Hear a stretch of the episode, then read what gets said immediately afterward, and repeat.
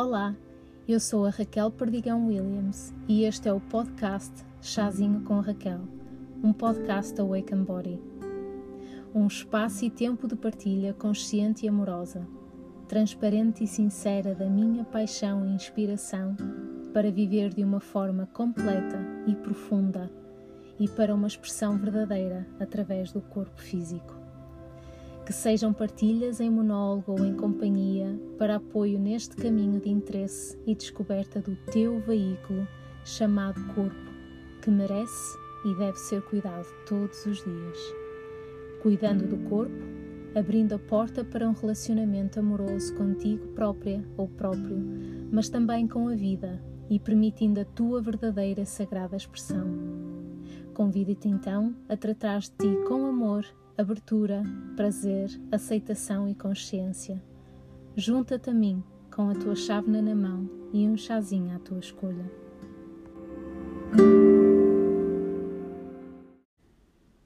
Olá a todos e a todas, bem-vindos e bem-vindas a mais um Chazinho com Raquel. Hoje, o dia 14 de fevereiro de 2021 e este dia é muito conhecido de forma usual, de forma mais vulgar, pelo Dia dos Namorados, uh, mas eu gosto mais de o ver de outra forma.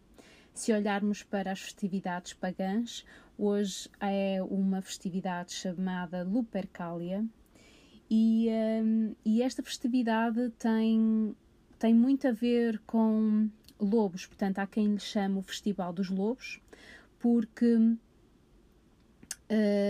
Seria uma, uma festividade relacionada com o carnaval também, e, e é um festival em que as pessoas se fantasiavam e saíam de forma um pouco enlouquecida pela cidade e supostamente as taxas de natalidade aumentavam subitamente uh, porque era uma altura em que as pessoas se sentiam livres e e faziam aquilo que sentiam, sentiam o seu, portanto, ouviam um, não só uma intuição, mas também uh, algo mais físico e, uh, e criavam, uh, materializavam esse instinto que é mais físico do que, do que a intuição, na verdade. Um, então, há também um sentido de purificação uh, no Lupercal ou, ou, na, na Lupercalia.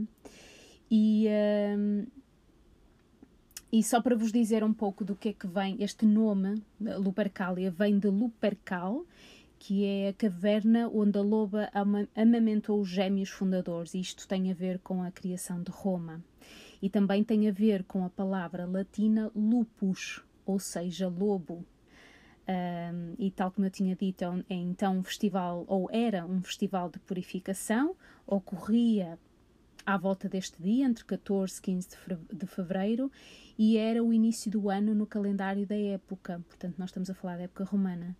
Um, e purificação em latim significa februa, e é da Lupercalia, a festa da purificação, que vem o nome do mês de fevereiro. Portanto, tem, tem, faz muito sentido. E, um, e nesta purificação, uh, se, se vocês já passaram por algum processo de purificação, sabem que não é algo muito limpinho, é algo que pode ser até doloroso e um, doloroso fisicamente doloroso emocionalmente, porque não só está a sair aquilo que não serve mais, mas entramos em contacto com algo que, que não só não serve, mas também um, que é doloroso e que, e que tem que ser tem que ser visto, tem que ser abraçado de alguma forma para nós transcendermos algo, temos que encontrar, olhar, olhos nos olhos e então sim uh, transcender. E às vezes uh, as coisas não são consequentes, uma coisa não é consequente da outra, e não quer dizer que essa purificação seja finalizada uh, por si só. Portanto, é um, é um processo que pode ocorrer durante tempo. Não há um início, meio e fim. é algo que pode ocorrer uh, até durante toda a nossa vida. Talvez a nossa vida seja uma materialização para purificação. Quem sabe? Um, mas é outra coisa que eu vos queria trazer e que está muito relacionada com, um, com este ritual de purificação e com a Lupercalia, não é à toa que esta, esta semana eu senti um chamado muito forte e, e tive muitas questões acerca da urtiga. E, e agora relacionando as duas e olhando para aquilo que surgiu com, com esta conexão um, em meditação e em coração e em amor com ortiga, faz imenso sentido que esteja ligada com o dia de hoje. E, um, e mais vos vou dizer da ortiga. Então, esta planta um, com a qual eu trabalho nasce aqui na Quinta do Ribeiro Serdal, onde eu moro. Portanto, eu, eu, eu não preciso de colocar sementes, naturalmente é uma planta que surge. E o mais caricato é que logo após o fogo, em 2017, eu não tive urtigas durante muito tempo. Uh, mas se olharmos de uma forma de sucessão após um, um ritual de limpeza tão forte, uh, as, as, primeiras plantas que surgiram realmente não foi a ortiga. Uma das primeiras que surgiu foi a malva, na verdade, e o cardo. E o cardo está a surgir de novo, parou. Uh, no ano passado não tivemos quase cardo nenhum, e malva não, nem sequer apareceu aqui no terreno.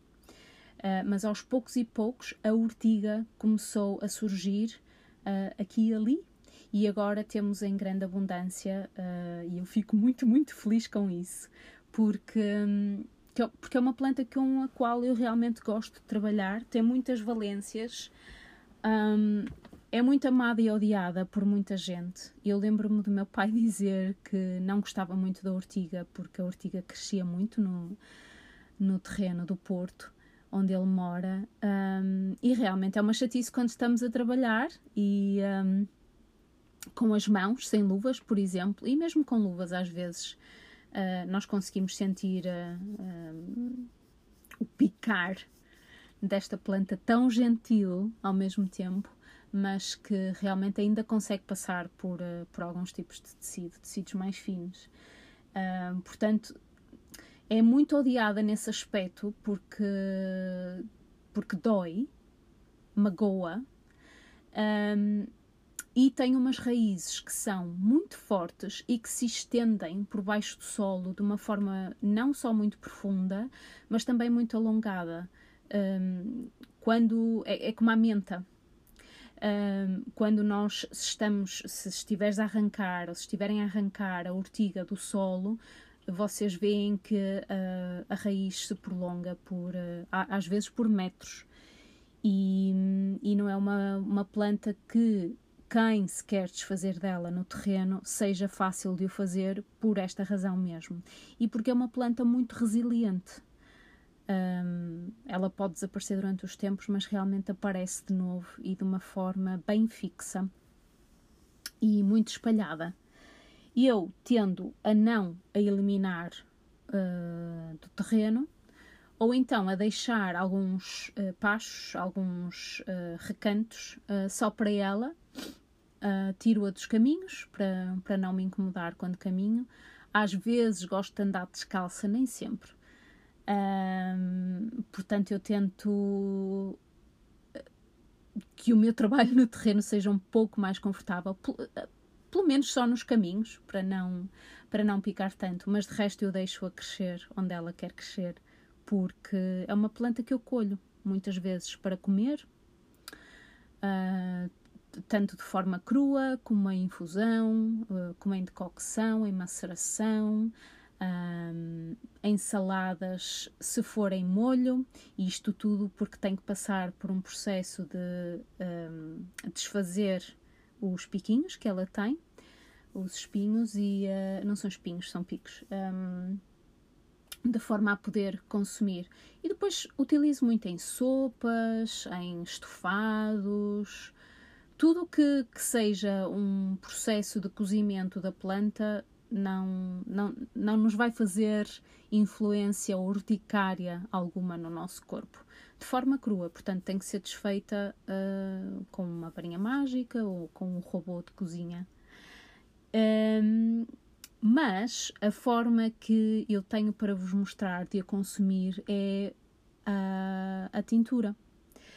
Mas antes disso, eu queria vos dizer também que eu, quando colho a ortiga, qualquer planta aqui no terreno ou, ou aqui na Serra do Açor, eu colho sempre as plantas com respeito e amor e uh, em conexão sempre com o seu espírito. Todos, aqueles, todos os produtos que eu, que eu tenho na loja são feitos em completa devoção ao divino, da e na natureza. Portanto, eu tenho sempre isso em consideração, em intenção e não o faço de forma liviana. Eu não vou ao terreno e colho toda a ortiga que tenho disponível. Ou na altura das sementes, eu não colho todas as sementes. Uh, eu deixo. Eu, há, há uma consciência uh, expansiva de que eu não, eu não sou única a consumir a ortiga. Um, e além disso, se eu fosse colher as sementes todas, um, não havia grande grande quantidade de ortigas também no ano seguinte ou na, na estação seguinte, portanto não faz sentido nenhum. Aquilo que eu descobri ao trabalhar com ela é que a ortiga é uma das plantas mais integradoras e em serviço que eu até agora encontrei e, uh, e com a qual eu entrei em contacto com. Eu não digo que é a mais completa, mas definitivamente é aquela planta que mais abraça abraça o corpo, o coração, a mente, o espírito e aquilo que não se vê. Então, a forma que eu este ano uh, fui chamada a trabalhar com ortiga e oferecer-vos uh, na loja a ortiga foi em tintura. A tintura é uma extração alcoólica dos princípios ativos de uma planta e neste caso eu usei aguardente, uma aguardente local aqui da Serra do Açor, mas também pode ser feito com vodka, por exemplo. Tem que ser um álcool destilado. E, uh, e em, em, portanto, nesta extração alcoólica, a ortiga facilita o contacto medicina com as vitaminas K, A, C e B, com ferro, com cálcio, magnésio, potássio, fósforo, sódio, antioxidantes e beta-caroteno. Portanto, vão ver que é uma planta muito completa, mas não se fica por aqui. Um, além disso, a tintura, uh, a forma que eu a consumo é em gotas e faço numa infusão morna, portanto, não gosto de ter a infusão muito quente. Eu, eu basicamente, eu digo infusão, mas eu fervo água Uh, deixo uh, a temperatura descer um pouco, coloco algumas gotas conforme aquilo a que sou chamada, portanto, eu faço sempre de uma forma intuitiva. Mas vocês, quando receberem a tintura, ao comprarem, eu um, dou-vos as indicações especialmente para a pessoa que a está a comprar. Um, e um, além disso, também uso nos, nos alimentos, coloco em cima de uma salada, por exemplo, e, uh, e, uso também em produtos capilares e em cremes corporais. Portanto, quando eu faço os meus cremes uh, do corpo, porque é muito boa para a pele, e os meus produtos uh, capilares, eu uso a tintura de ortiga. É, é uma forma concentrada, obviamente com, com uma receita que eu pré-defino e com quantidades pré-definidas e adequadas, e é assim que eu uso a tintura. a ortiga é uma planta forte e que alimenta o sangue com força vital e nutritiva. E por isso a toma deve ser sempre moderada, ou seja, vocês não vão tomar imensas gotas várias vezes ao dia. Eh, eu gosto sempre de usar as, as, a planta medicina em forma uh, subtil também, em, uh, de uma forma mais leve, porque eu sinto que tem uh, um efeito mais eficaz, mas tudo depende da situação, portanto, isto é conforme a pessoa. Um, e pronto, assim em forma de, de partilha sobre as, as tomas da ortiga e a forma que eu a consumo, era isto que eu queria partilhar com vocês. E, um, e tal como eu disse no início, em, em amor e devoção, é esta planta que tanto me chama um, e eu recebi dela um, uma ode a si própria, portanto, a ode à ortiga. E, e obviamente que passa pelo filtro Raquel, e, e eu queria partilhar com vocês. Ode à ortiga. Arrebentar de paixão, de dor e de ardor. Pois que me guies neste desfazer de crenças e memórias ardentes e dolorosas. Para descobrir o amor que é a base deste ser, de todos os seres. Nas saliências de, das tuas folhas amo e sinto a dor. A dor que cura, a dor que forma, a dor que alcança o inalcançável. Quero mais, na verdade, quero mais. Quero mais de ti. Quero mais da tua ardência, porque o que arde cura e o que aperta segura. Pica, pica, sente, sente. Arde, arde, cura, cura. Manifesta, arde em paixão.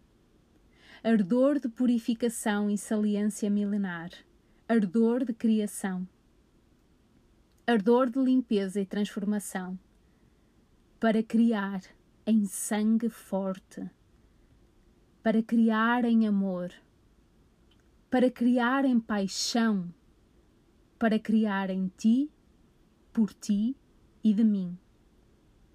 Pois eu sou tu e tu és eu. Coça, coça, cura, cura em gratidão profunda por ti, por toda tu, raiz, tronco, folha, flores e sementes, que nos guies em força, que nos fortaleças o sangue, que nos mostres a força do amor, que nos mostres a força da criação do coração, que nos aliemos em cura e criação, que sejamos em comunhão que sejamos o divino da urticária, que sejamos dois em um, força dioica, força divina. Que assim seja. Abraço-vos com muito amor e, uh, e desejo-vos um, um dia de Lupercalia muito, muito profundo, em amor, em paixão, em cura, em limpeza e, em, e em devoção a este divino que nós todos somos. Um grande abraço.